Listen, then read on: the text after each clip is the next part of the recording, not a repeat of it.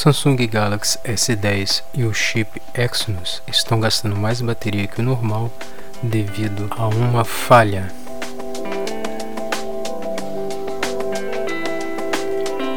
O Samsung Galaxy S10 e o chip Exynos estão gastando mais bateria que o normal. Os donos dos novos aparelhos da Samsung que constaram um bug. Essa falha pode afetar totalmente o tempo de duração da bateria nesses dispositivos.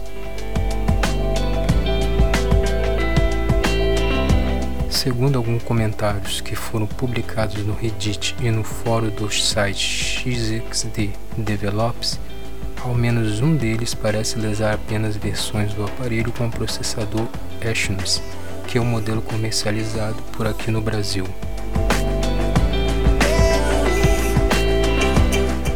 De acordo com esses usuários, uma dessas falhas está relacionada com a função de acender a tela automaticamente quando você tira o smartphone do seu bolso.